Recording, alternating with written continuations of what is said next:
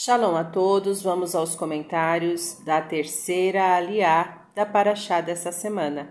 Iniciamos pelo versículo 25. E da mão do estrangeiro. O estrangeiro gozava de tratamento similar ao dos filhos de Israel ao ofertar um sacrifício. A Bíblia acentua diversas vezes que o Templo de Jerusalém estava aberto a todos os povos. Esta igualdade de direitos invocava também igualdade de obrigações. Da mesma forma que o animal oferecido por um israelita tinha de estar perfeito para poder ser oferecido no altar, o gentil também tinha de respeitar a mesma regra, ofertando o melhor de suas posses materiais para invocar a benevolência de Deus para si. Fica aqui uma lição a aqueles que buscam agradar a Deus com o que não agrada a eles mesmos.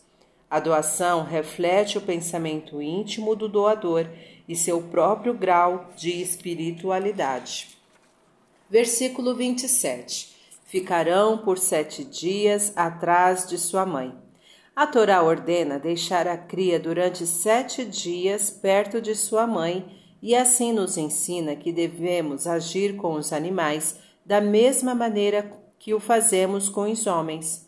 O menino recém-nascido fica sete dias com sua mãe antes de entrar na aliança do patriarca Abraão, que é a circuncisão.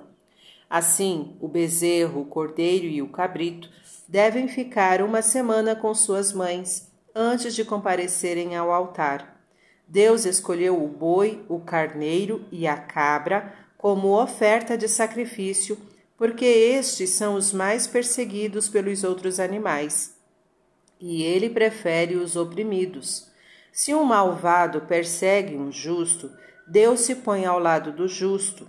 Se um justo persegue um outro justo, Deus está com o perseguido. Se um malvado persegue outro malvado, Deus está com o perseguido.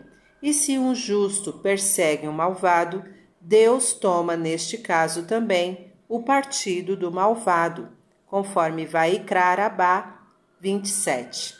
Fim dos comentários. Tá gostando do conteúdo do canal? Então curta, comenta, compartilha. Se ainda não é inscrito, se inscreve e ativa o sininho e fique por dentro de todas as novidades. Shalom a todos!